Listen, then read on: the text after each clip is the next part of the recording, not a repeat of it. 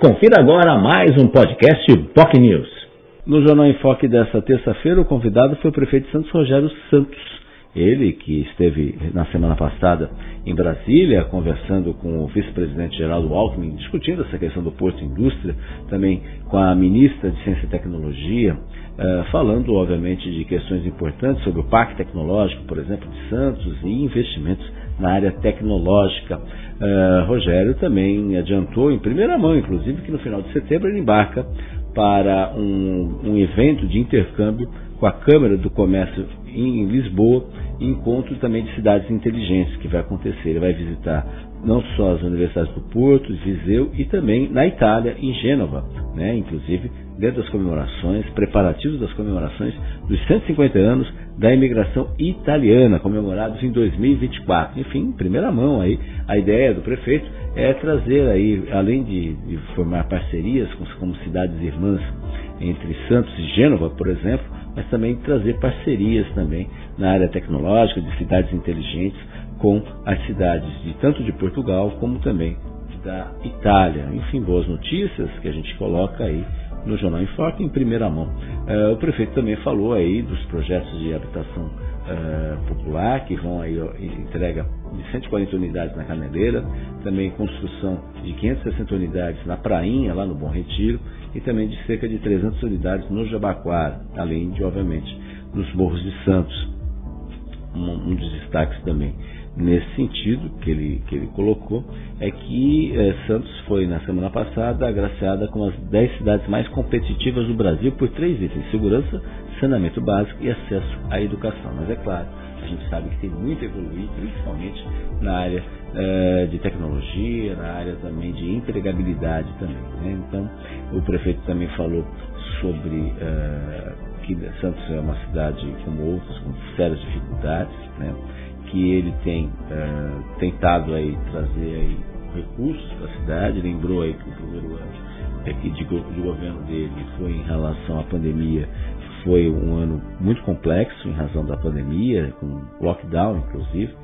No ano seguinte, no caso de 2022, já foi um ano para obtenção de recursos, e aí esses recursos estão aí eh, enviados pelo, pelo governo do Estado na gestão de tanto de João Dória como depois de Rodrigo Garcia, foram liberados mais de 200 milhões de reais em obras para a cidade, que estão sendo feitas em vários pontos da cidade, eh, repavimentação, inclusive mudanças em ruas como Azevedo Sodré, Trabulce, só para citar como alguns exemplos nesse sentido. Né? Uh, indagado por alguns internautas, ele também uh, colocou aí uma questão importante como o agendamento de saúde pelo 0800, reconhece que, que há dificuldades, há problemas, antes eram duas mil ligações que suportava, hoje foi ampliado para 9 mil e mesmo assim não tem sido suficiente. Ele, ele disse que vai estar novos, novos, novo sistema está sendo adquirido justamente para poder facilitar a vida das pessoas, inclusive com, ampliando também a instalação de fibra ótica em policlínicas para melhorar os serviços oferecidos à população. Reconhece que realmente ainda precisa muito ser feito. Falou também sobre o Parque Valongo, as obras devem iniciar logo, né, nas próximas semanas, a expectativa nesse sentido, é, inclusive com, com o quarto ao sete, será, obviamente, o espaço onde o governo municipal vai usar. Os 5 e 6, armazém 5 e 6 não existem mais, mas ali que vão ser implantados uma roda gigante, playground, atracadouros. Já o sétimo será restaurado para, para o Instituto de Pesquisas, que será ocupado naquele espaço nesse sentido.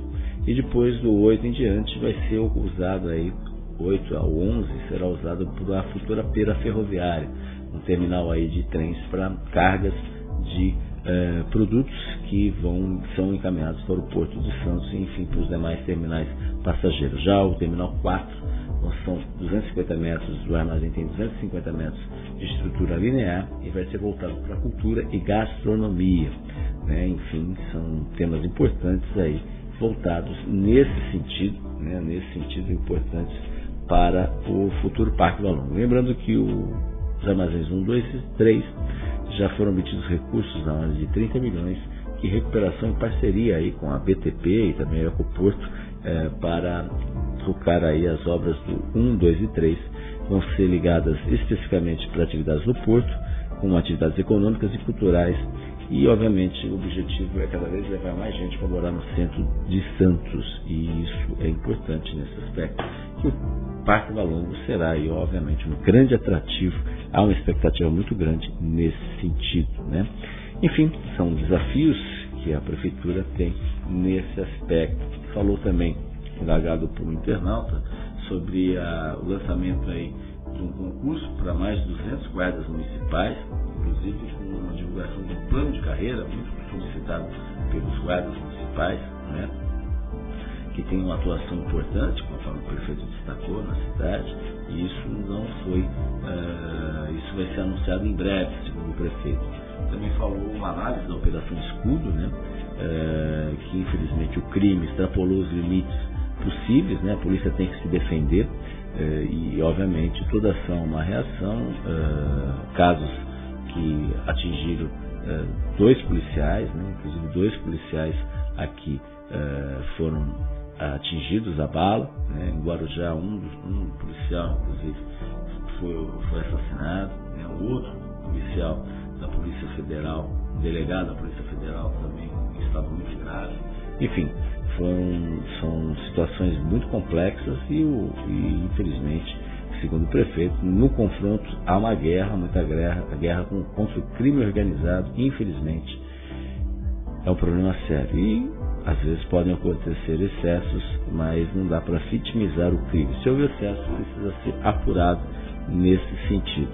Mas ele lamenta que, infelizmente, o Código Penal ele é muito brando em vários aspectos e muitas vezes o, o ladrão, o bandido, o traficante acaba sendo solto. Né? Muitas vezes, é, se você não tiver é, elementos aí palpáveis. Ele falou também importância de políticas públicas né? que a cidade oferece, né? a meta de ampliar a 75% o número de crianças em escola em período integral, é uma maneira também de tirar as crianças das áreas mais complexas criança na escola, evita-se uma criança na rua. Então isso já é um ponto positivo nesse sentido. Né?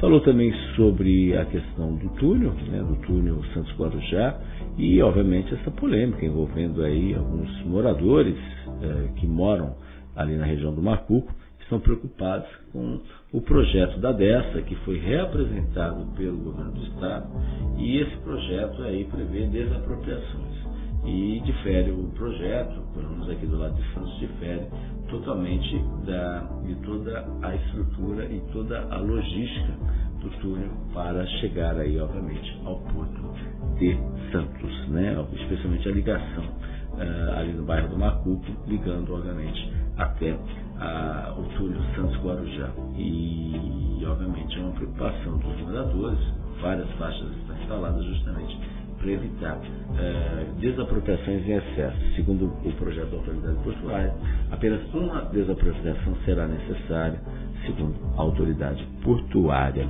Né? Enfim, então esse impasse nesse sentido. Né?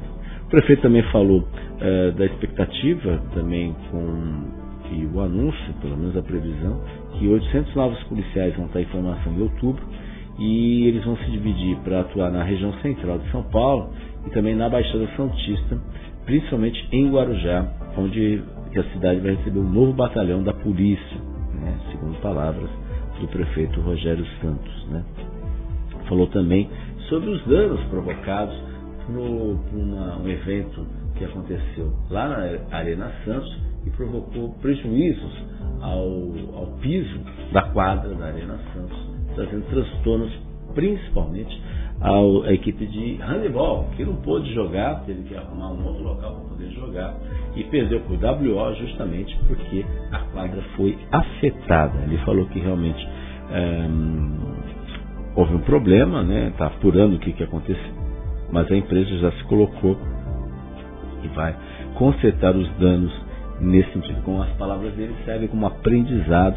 E ele tentou falar que que obviamente tem que ser visto como um meio cheio, meio vazio. Por outro lado, também movimentou o comércio, movimentou atividades econômicas, né?